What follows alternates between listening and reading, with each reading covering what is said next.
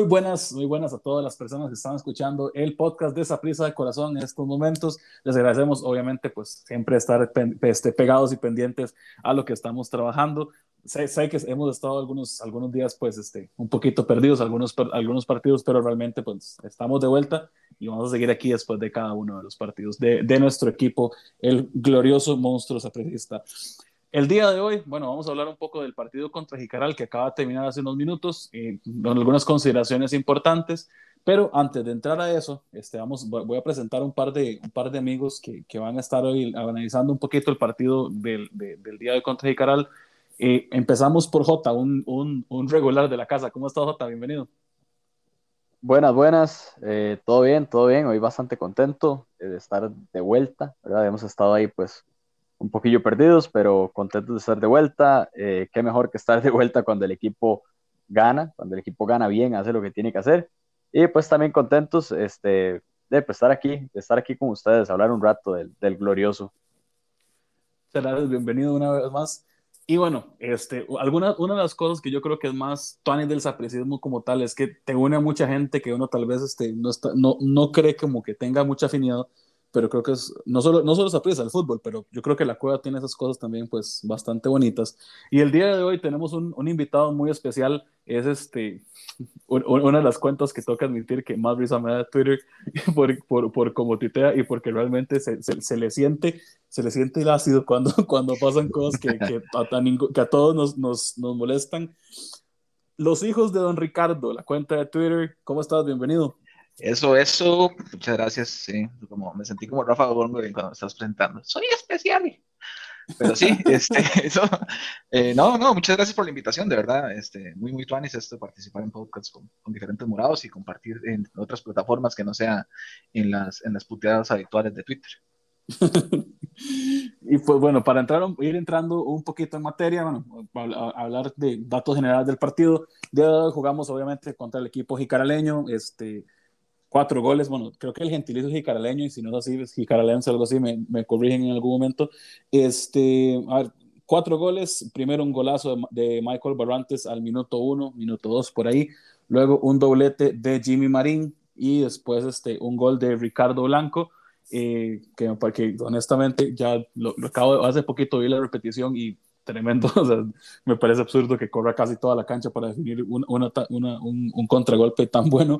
Pero bueno, este, ese, ese fue el, el, el, resultado del día de hoy. Eh, algunas consideraciones importantes, Mati Bolaños fue, fue titular, Kevin Espinosa fue, fue, fue, titular y debutó con, con, con, la camisa del Deportivo, Deportivo Saprissa, Marvin Angulo fue titular también, lo cual me parece que es este, importante, pues obviamente anotar, y pues hay que, hay que decirlo, agradecerle obviamente a, a Alejandro Gómez, el chavo portero, ex portero de Saprissa, que después de ese gol tan malo, pues le, abrió las puertas un poquito al, al, equipo. Hablemos un poco de cómo fue, de cómo, de cómo vieron ustedes el, el, partido en términos completos. Empezamos tal vez como, como, como Jota.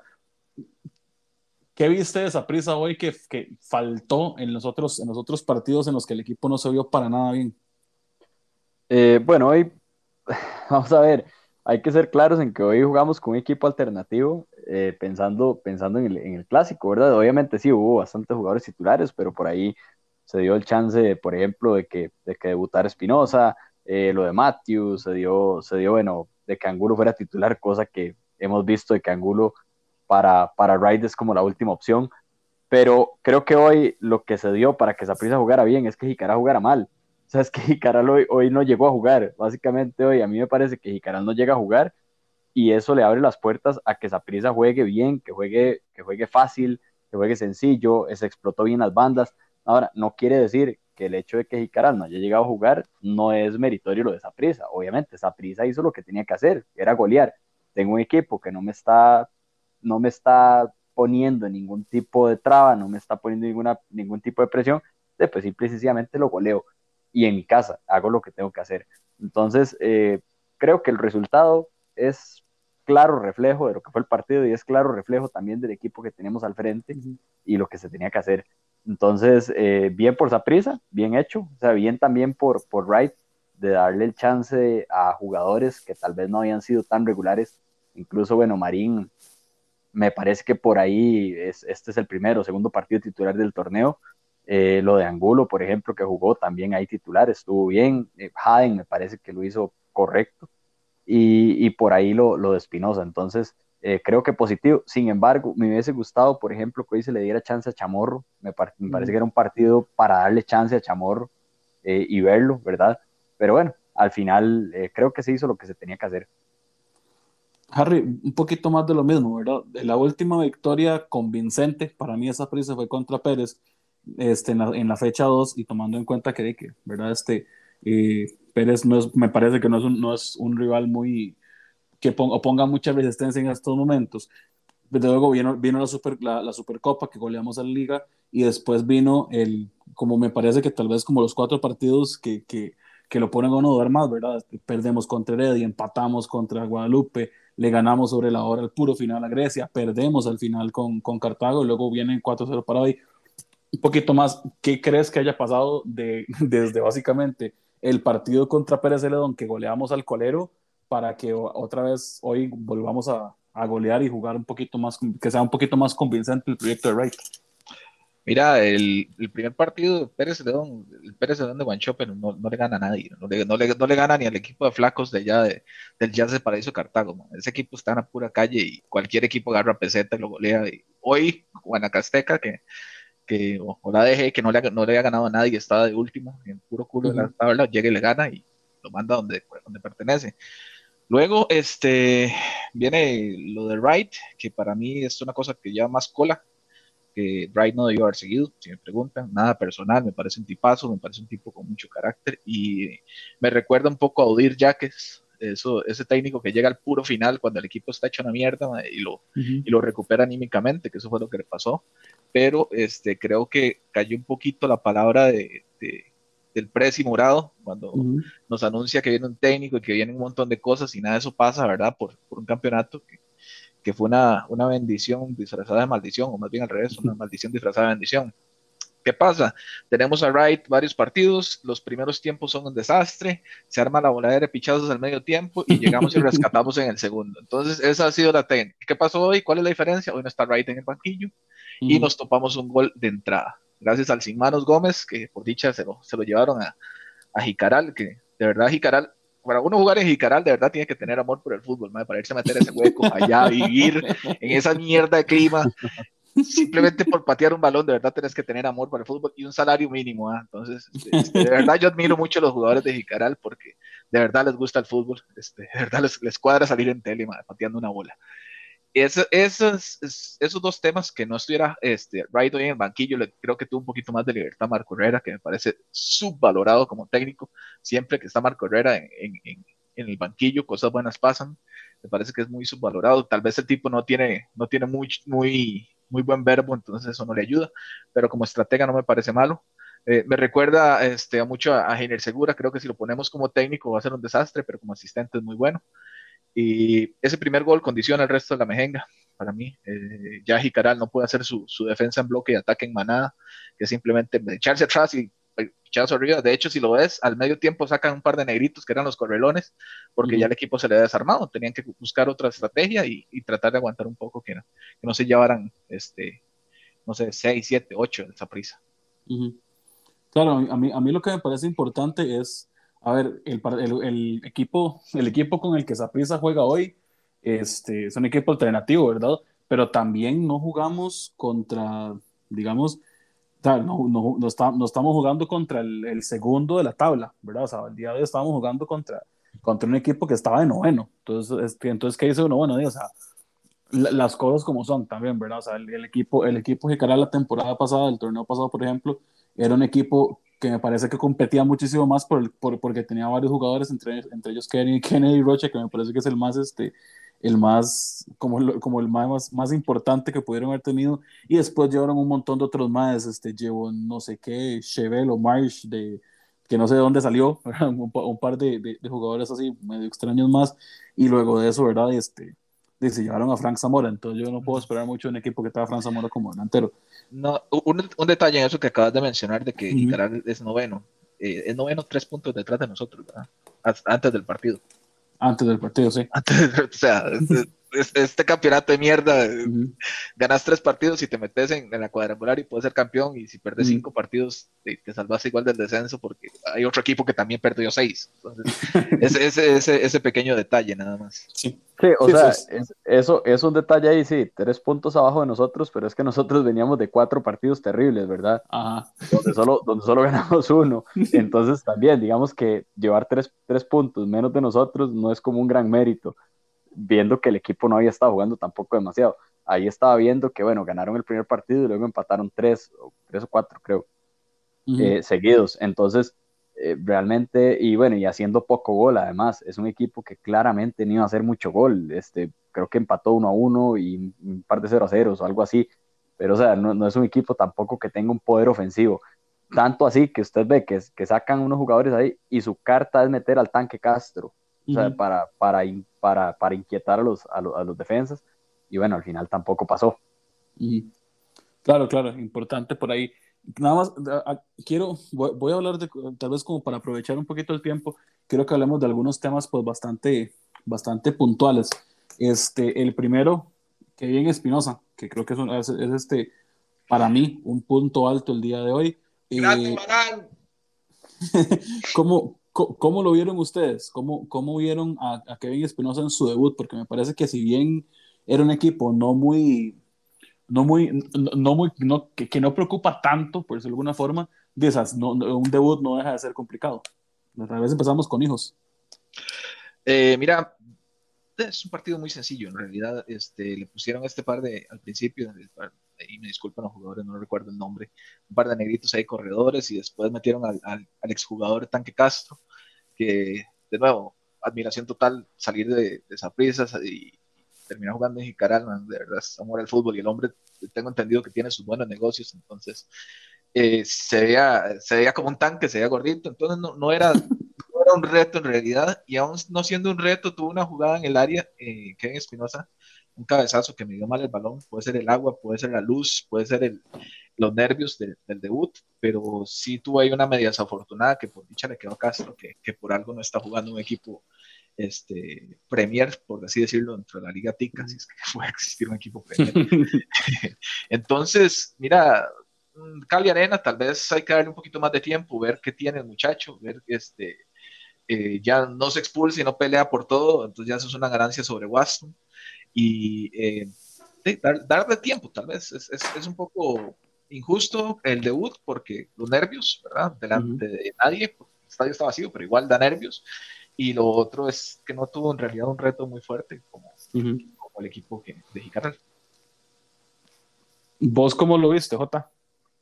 Yo lo vi bien, o sea, realmente eh, eh lo, veo que marca, marca bien. Ahora, como, como, como decía por acá este, el, el, amigo, ¿verdad? los hijos, él decía, bueno, tampoco tuvo un gran reto, ¿verdad? Tampoco tuvo como un gran reto contra Jicaral, pero eh, sí le vi un par de salidas por ahí bastante malas, eh, donde intentó salir jugando, pero bastante malas las, las, las salidas. Eh, sin embargo, es lo que yo digo, tiene, que, tiene que ir agarrando ritmo, es el primer partido, viene de una lesión, eh, apenas si entrena, no es lo mismo entrenar que estar jugando ya en competencia, ¿verdad? No es, no es como la misma situación. Entonces hay que verlo contra un rival más fuerte. Y lo otro, si ya lo vamos a hacer a nivel de comparación con el otro central que tenemos, que es con, con Kendall Waston, ¿verdad? Eh, por lo menos, como, como dijo ahora, este, no pelea, no se expulsó y ya eso es una ganancia. Ya eso es una ganancia. Entonces, eh, yo lo veo positivo, creo que hay que darle más partidos para irlo viendo, para verlo cómo se va, se va desenvolviendo también, este, ya sea con David o con Waston. Pero para mí, positivo, salvo esas salidas que tuvo, que fueron bastante malas. Yo, yo, yo le soy muy honesto, digamos, para mí, para mí, o sea, yo ahorita mismo, a como, con esta versión de Kendall Waston, yo te pongo Espinosa, pero, pero ayer, ¿verdad? Este, viene un clásico, sí, viene un clásico, pero se ficha un jugador para prisa no se fichó un jugador para jugar contra Jicaral. No, no, no, no exageremos tampoco, no, no, tires al, al, aire, al agua a, a Espinosa por encima de Waston todavía. Tampoco exageremos. Yo, yo, el punto al que voy con eso, digamos, es que, a ver, no me parece que sea mejor, me parece que esta versión de Kendall Waston es posiblemente el peor central que he visto de Kendall Waston. y estamos hablando de un Kendall Waston que fue banca en Saprisa, luego metió como tres goles con Justin y después se fue a MLS. Y me parece que Kendall estaba mostrando ahorita por qué lo devolvieron de MLS, ¿verdad? O sea, con, con, esto, con esto no quiero tampoco como decir que Kendall es el peor error que ha cometido Saprisa, no, porque no. Pero, o sea, sí creo, sí creo, digamos, que por lo menos Kendall lo que necesita es calmarse, porque tiene, tiene al menos un par, que, que puedo decir que un mes, tal vez, desde que empezó el torneo, después del, del Superclásico, de la, de la Supercopa, pues, de que literalmente lo que está haciendo es jugar a, a, imponer físico, a querer, a querer pues, arrollar a la gente. Y, o sea, aquí, aquí usted no juega así, por algo de vuelta. O sea, por algo no, por algo no, por algo no se lo llevaron a Europa, ¿verdad? Tenés toda la razón y aún así te reto a buscarme un mejor central en los últimos cinco años en Zaprisa. Ah, Hemos sido una lágrima tras otra con los centrales desde este man, el, el, el amigo de Jafet desde Calvo. Calvo, sí, sí. Calvo fue el sí, último central bueno que tuvimos y después ha sido un desastre tras otro, man. Estoy total y completamente de acuerdo con vos. Eh, Nada más, aquí, hablando un poquito también de defensa, y después vamos a, vamos a hablar un poquito de, de, este, de Jimmy Marín y de lo que se viene para el, para el sábado en el, en el clásico. Quiero que hablemos un, un poco de, de Ricardo Blanco no soy fan de Ricardo Blanco. Yo, está, yo estaba esperando que terminara el torneo pasado, ojalá sin título, para tener una razón de peso para no renovarlo y echarlo. Pero qué cosa más impresionante que Ricardo Blanco se va con la selección, porque está haciendo, tengo que, hay que decirlo también, para mí está siendo el mejor, el mejor jugador defensivo de esa esta temporada. Y este, se va para la selección y él vuelve y mete un, o sea, es como, como, si, le, como si le inyectaran, no sé, como, como, como Red Bull en, la, en, las, en las venas cuando, cuando va con la selección porque vuelve, juega un partidazo, mete un gol, o sea, venía corriendo de área a área, o sea, ¿qué, qué hacemos con este Ricardo Blanco, Jota? Ma, qué vacilón, porque ahora que decía eso, es como si le inyectaran Red Bull, más como en Space Jam, cuando, cuando Michael Jordan saca un agua ahí y dice este, que, es, que es una vara ahí como especial, más una vara así, Ajá. ese mae va Ma, y es una cosa increíble cuando el MAE viene. Ahora, el MAE uh -huh. está jugando un montón, sí, hay que, hay que decirlo. Uh -huh. Pero, Ma, tenemos dos versiones de Ricardo Blanco. Ajá. Tenemos la versión que juega un montón, que te corre un montón, que te defiende un montón, hace goles, Ma, y esa versión terrible, Ma, que no corre nada, que no defiende nada, que todo lo pierde, que no hace un centro bueno. Uh -huh. Entonces, ese es el problema, digamos. Ahorita, pues, ya estamos teniendo la buena versión de Ricardo Blanco. Pero nada nos asegura que a dos, tres, cuatro partidos vuelva la que es, vuelva la, la, original que siempre hemos conocido. Entonces, uh -huh. si siguiera con este nivel, más si siguiera con este nivel, tenemos un muy buen lateral que lo mismo te puede jugar por derecha y te puede jugar por izquierda. No es igual cuando juega por izquierda, pero te puede jugar por izquierda. Pero si seguimos con esta versión, pues vamos a tener un, un muy buen lateral. Ahora, como les decía antes, este, uh -huh. antes que estábamos conversando, lo mismo te jugó este partidazo y viene el clásico y la caga. Uh -huh. Entonces, esperemos que no, esperemos que no, que tenga esta misma versión, eh, pero todo puede pasar con Ricardo Blanco. Sí, estoy completamente de acuerdo con vos. Creo que, creo que es bien inestable el chiquito. ¿Vos qué pensás, hijos? Contanos. Eh, bueno, pues lo mismo que ustedes, nos devolvieron a Cafú. Nos devolvieron a un Dani Alves, nos devolvieron por esta banda.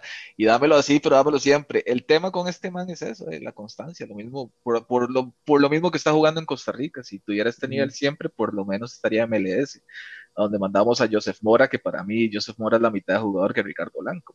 Ricardo Blanco tiene 32 años y y a como te juega este, un, un, un, partido corriendo banda a banda, defendiendo y centrando bien y atacando, uh -huh. este, mira, llega, llega y, y, y, se topa un carajillo de 17 años que lo deja botado. Entonces, uh, a Tío Pelón no, no, hay que tratar de entenderlo, nada más hay que quererlo y, y esperar a ver si de las ligas menores sale alguien que, que, de, que, que lo banquee, man. Sí, sí, el, viejo, el viejillo 33 años es el que está jugando mejor, es, no es culpa de él, es culpa de los que no, vienen atrás, que no levantan.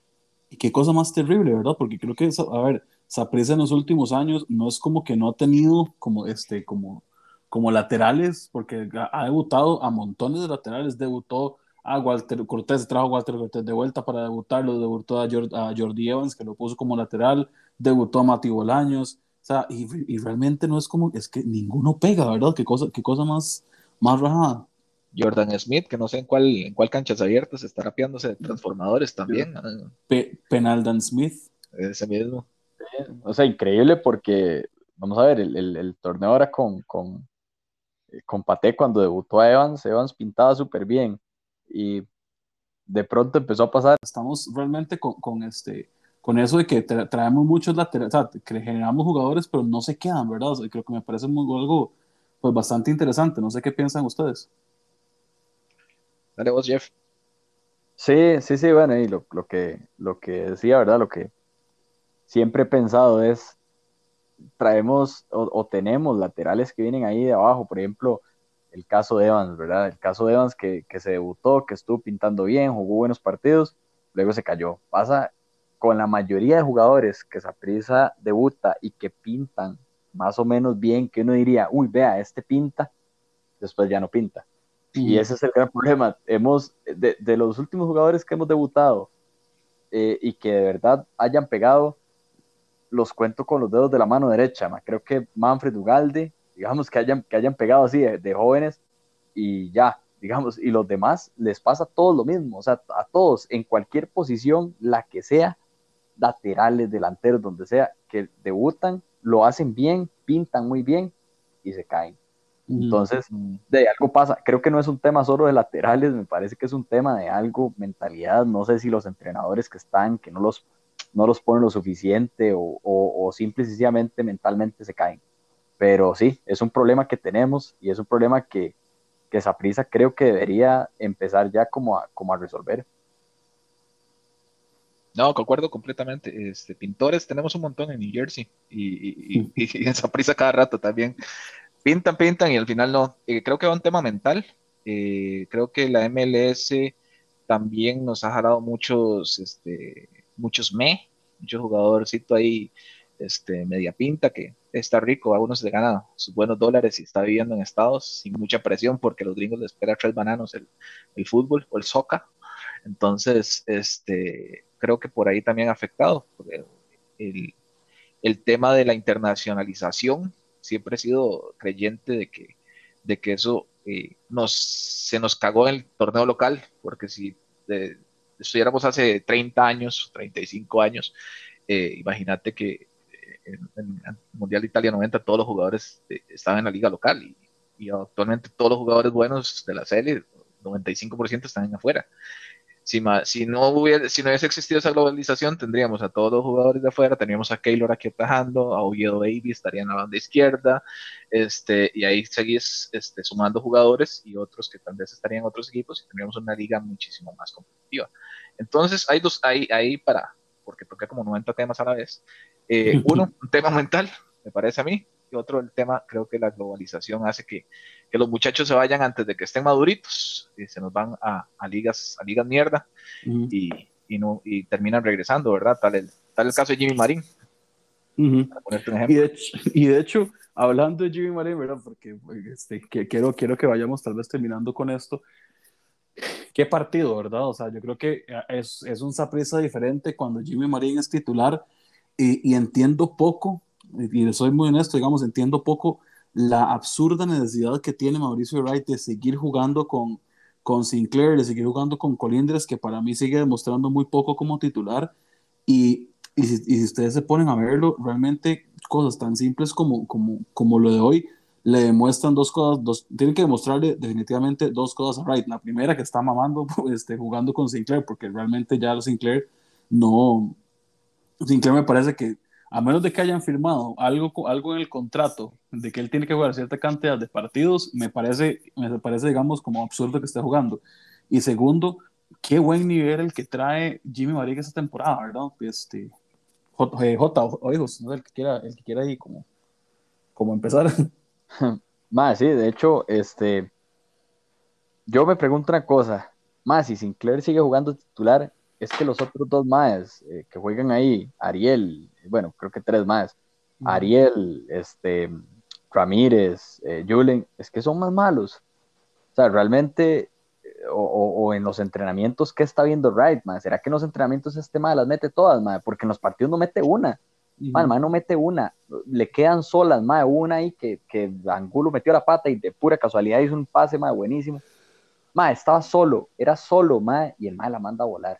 Entonces, yo digo, más, ¿será que este más en los entrenamientos las mete? Y Wright dice, más, este más está volando, llega a los partidos y no, porque si no, yo tampoco hallo explicación. Y más, el tema de Jimmy Marín se veía desde los primeros partidos cuando, cuando el man entraba de, de cambio y Saprisa empezaba a jugar otra cosa. Y decíamos, Saprisa tenía muy buenos segundos tiempos. Hoy Saprisa tiene un buen primer tiempo, como lo decíamos, condicionado mucho por el, primer gol, ¿verdad? Que fue bastante rápido, pero Saprisa tiene un buen primer tiempo. Creo que más bien luego con los cambios, cuando entra Mariano, cuando entra Guzmán, creo que el equipo se cae en toque, pero se cae por lo mismo, ya va ganando 4 a 0, ya para qué vamos a correr, ¿verdad? pero, pero creo que ese, ese buen partido este, que se tuvo también va mucho por lo de Marín. Marín hoy jugó a gusto, driblaba, quitaba uno, quitaba al otro, quitaba para acá, echaba un, un, enganche a la derecha, uno a la izquierda, hacía lo que quería. Además, yo casi creo que si todas las jugadas las hubiéramos jugado por el lado derecho, metemos 8 o 9 goles solo porque Marín se los bailaba. pero, pero sí, muy diferente. Ojalá, volvemos a decir, ojalá el muchachito, ¿verdad?, continúe con ese ritmo, porque también esta versión de Marín es muy diferente a la que vimos cuando regresó. Entonces, esperemos que la sigamos viendo. A la dieta coach, de Israel, fatal. madre, Sinclair si no la mete ni en tencha, madre. ese madre lo podemos llevar a cualquier putero San José, no la va a meter, no hay forma. El muchacho de, no, no hay forma, tiene marco cerrado. No sé si es por malo o si es por la, esas famosas rachas de los goleadores, de los que hablan todos los que saben de fútbol. Asumo que es una mala racha y por eso sigue jugando, porque tenemos ahí el Samurai que hace dos años para mí era el mejor 9 de Costa Rica. Eh, de hecho, tenía el récord de goleo eh, en torneos cortos incluso. Eh, David, Rey David, el Chicho, este muchacho siempre cumple esa prisa. Se va a Cartago, hace un torneo de mierda, viene acá y cumple. A mí, si me preguntan, siempre cumple. Nombre lo pones, anota. Eh, entonces, si tenemos a Sinclair por encima de esos dos, algo está pasando. Una, o, es un problema mental que quieren tratar de recuperarlo y tenemos un crack eh, encubierto. O dos, este, de los otros muchachos están en una pura calle.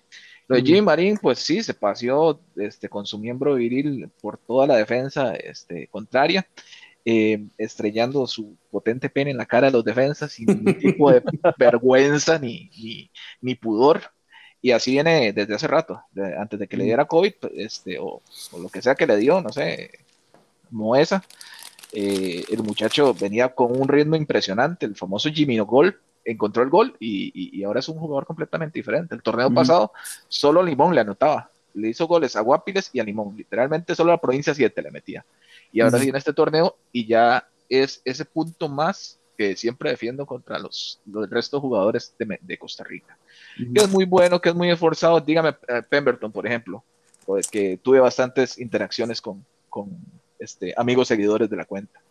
Que Pemberton es un, le pone muchas ganas, que Pemberton corre, que es el que más ha metido. Madre, el fútbol se trata de hacer goles. Si no metes un puta gol, dedícate, no sé, a jugar otra cosa, viejo.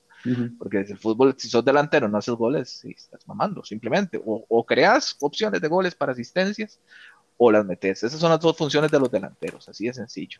Pemberton se comía, dos debajo del marco, Jimmy llega, pum, pum, pum, gol, pum, pum, pum, gol. Sencillitas, Aprovechando los descuidos del rival como tiene que hacer y matando, tirando el palo contrario portero adentro. hay, un, tema importante que también toca, toca hijos y creo que, y que un poco también lo tocó J. O sea, nos están vendiendo a Sinclair como, como un 9, pero Sinclair nunca ha sido un 9. ¿verdad? Y eso, es súper importante. O sea, Sinclair literalmente jugó de extremo y cuando se fue, se fue, a Estados Unidos, que se fue, se fue, creo que fue uno o dos años, y aparte de eso, o sea, y después de que jugó de extremo, literalmente jugó de, de, de, media punta detrás de los, de, los, este, de los delanteros. Entonces, a ver, aquí, aquí una de dos, ¿verdad? O sea, o, o están queriendo construir un 9 de cero, que se los respeto si eso es lo que quieren hacer, pero sería bueno que se lo digan a la gente, o realmente el plan con él es de como, tener, como tenerlo, a ver qué, ¿verdad? Entonces creo que es, ahí es importante, eh, importante pues ir viendo eso. Otra cosa que a mí me, me, me saca, me saca un poco de mi, de, mis, de, mi, de, este, de, de mi centro. O sea, anunciamos que llega Carlos Villegas, anunciamos que llega Julen Cordero, y para mí los dos son tremendas monas, tengo que decirlo, ¿verdad? Este, Julian a la gente lo quiere mucho porque es el hijo de Don Víctor, pero, o sea, usted, usted puede ponerme al hijo Fonseca, que si no es bueno, no, lo vas a ver jugando en la segunda de, de Guatemala antes de volver a jugar a Furati, porque y, y, volver a jugar a Furati porque yo jugué con él cuando volvió, cuando lo hicieron devuelto de Suchitepeques. Este, pero, o sea, es como, a mí no me importa cuál sea su, cuál sea su, su background, me importa qué está haciendo. Y Julian Cordero, el tiempo de Gonzalo Prisa no demostró nada. Dicen que el tiempo que jugó en Francia jugó bien, pero ese dicen es este, un chisme, ese tipo chisme de pasillo, ¿verdad? Y Carlos Villegas en Saprissa nunca hizo nada relevante. Se fue a préstamo, se fue a préstamo a Grecia y Grecia, Grecia se lo tuvo a préstamo, luego se lo dejó y después lo mandó a Limón. O sea, nunca había hecho nada relevante como para uno decir como, ok, venga y, y este, y venga a prisa. Y es una cosa, digamos, como que, que, que es una, una, frase de Jota. este, o sea, si no es bueno, no lo quiero en Saprisa. O sea, Saprisa tiene que estar en los mejores, eso es todo. O sea, uh -huh. en Saprisa yo no quiero más, o sea, sí, sí, voy a formar jugadores, los voy a formar, pero en Saprisa yo quiero más que vengan a resolverme partidos. Yo no quiero más que literalmente vayan ahí a, uy, es que, es que le está poniendo mucho, es que corre mucho. Como tal, como lo dice hijos. Si si vas a correr mucho, dices, tu disciplina tal vez no es el fútbol, porque no necesitas el atletismo, ¿verdad? O sea, fútbol es de goles, mete goles, eso es lo que necesitamos. Y, y, y sos, y sos este, un delantero que un extremo mete menos goles que un 9, 100% de acuerdo. Pero, o sea, si tenés dos solo frente al marco, o sea, Ricardo Blanco acaba de correr, correr corrió una cancha entera para meter un gol, como, como un lateral si puede y un Mae que juega adelante no, ¿verdad? Es como esas, esas contradicciones que me parecen, pues, interesantes a veces. No, eh, nada más para acotar, eh, mira, si están construyendo un 9, Orlando Sinclair tiene 23 años. Ajá. No tiene 19, 18 ni 17. Mm. O sea, ya a los 23 años, este, mira, ya a esas alturas ya, ya, ya, ya sabes a qué jugás. Sí, que se agarró tarde. Mm. Exactamente. Ya a esas alturas ya sabes. Pongamos un ejemplo, obviamente, salidísimo, ¿verdad? Kylian Mbappé está a punto de firmar por el Madrid con 23 años. No es que está 22 y piquito, no es que está este formado, ¿verdad? Y no es un mae que juega de 9 ni siquiera, pero que aprendió a jugar de 9 y termina siendo uno de los goleadores del PSG casi que todas las temporadas que, ha estado, ¿verdad? Entonces, es eso, ¿verdad? Si vas, a, si vas a generar un jugador, no lo agarres a los 23 años después de que no lo quisieron renovar en, en, en Estados Unidos. Bueno, yo creo que podemos ir cerrando. Este, no sé si vamos tal vez como como con J, viene, viene el clásico el fin de semana, bien rápido, ¿qué esperas del clásico para, para Zaprisa? Del clásico, bueno, espero no ver este mismo equipo, creo que, que se va a cambiar bastante, creo que va a salir con Mariano, creo que por ahí es probable que salga con Guzmán incluso. Eh, esperaría que salga Jimmy Marín, eso sí, de titular, y por favor, Wright, si escuchas esta vara, ma, algún día, más saca Sinclair, huevón, nada cuesta, ma, ese mae no, huevón, ese mae no, sea, definitivamente en Saprisa no tenemos que tener jugadores que pintan bien o que son, son medianamente buenos o que la pulsean o que nada, más tienen que estar los mejores. Y sinceramente, Sinclair no está siendo el mejor, madre, las está votando todas. Entonces, madre, espero eso. Básicamente espero esos cambios. Esperaría eh, ver a Espinosa, la verdad, en el clásico. Me gustaría verlo. Eh, independientemente, creo que va a ser mejor que tener a Waston. Waston en cualquier momento se, se expulsa y esperaría ganar. Más siempre un clásico hay que ganarlo, más un clásico, sea donde sea, más se juegue el clásico de los 90 minutos por la vida, más el clásico en la Copa Chinamo, el clásico en donde sea, más si hay una camisa de prisa a un lado y una de la liga al otro lado, más hay que salir a matar y hay que salir a ganar. Eso es todo. Hijos, un poquito más de lo mismo. ¿Qué pensás, qué pensás que viene para el, para el clásico? No la obligación de siempre, eh, una media de paño de los que usaban los futbolistas de los 80 y ponérselas en la pipí, meterles picha y media. Es, es, eso, eso, es a lo que hay que apuntar como, como Saprisa. Creo que en la parte ya más seria, técnico-táctica, eh, tiene que jugar Bolaños, tiene que jugar Jimmy. Eh, lo de Sinclair, mira, prefiero, prefiero a alguien de experiencia, prefiero Samurai o prefiero a David, cualquiera de los dos. Este, hay que ver los entrenamientos. Uno nada más de hora y media de fútbol, eso más deberían estar entrenando por lo menos unas, en unas 15, 20 horas por semana. Entonces, es muy pequeño lo que, la muestra que uno tiene para saber por qué está uno delante del otro. Eh, dicho esto, sí, Sinclair no dice, si no la meten, no, no sirve 9. Así de sencillo. En la parte de atrás, este, sí, por más Waston mal, Waston en la pura calle es mejor que cualquier defensa que tenemos. Entonces, igual. Este, los laterales, eh, lo mismo, Blanco, eh, por la izquierda, por favor, que no juegue Luis, José Hernández. ese muchacho debería estar estudiando o no sé, haciendo algo por la vida. Eh, Barratusolén, que ese, ese tipo, no sé, no sé dónde saca tanto aire, eh, pero es, increíble. Eh, amarilla para Guzmán, tiene que estar ahí. Este, esperemos que la amarilla se la saquen en el segundo tiempo para que no juegue acondicionado. Y esperemos que Marianito no, no, ande, no ande pleitero, porque cuando anda pleitero y se dedica a pelear, se le olvida el fútbol y empieza a volar patadas y, se enoja y lo sacan de las casillas. Eh, pues básicamente ahí te pasé la alineación de lo que, de lo que espero de, esa prisa para este, para este fin de semana. Perfecto, quiero agradecerles a los dos por estar por acá. Otica, muchas gracias este, por sacar el chance y hablar un poquito de esa prisa. Bueno, bueno, pura vida a ustedes también por, por haber sacado el ratito, ¿verdad? Por hablar un rato de ahí de esa prisa. Eh, buena noche a todo el mundo por escucharnos y que viva el prisa. Sí, es un poquito más de lo mismo. Gracias por acompañarnos esta noche. Pura vida, en serio, por, por, por aceptar el llamado. No, no, no, ustedes saben, eh, nos vemos donde juegue, donde juegue el monstruo. Mi papá me hizo morado y eso no se quita, mi hermano. Muchas gracias a, también a todas las personas que se quedaron escuchando el podcast hasta este momento. Les recordamos que eh, hay toda una serie de podcasts que pueden escuchar tanto en el canal de Spotify como en, en la página de Anchor que, en el que van a encontrar este link también. Los dejamos, muchísimas gracias por todo. Eh, estamos dispuestos a esperarlos para la próxima próximo partido después del clásico, a ver qué nos, qué nos depara el Raidiola. Muchas gracias a todos y viva esa prisa de Costa Rica hoy y siempre.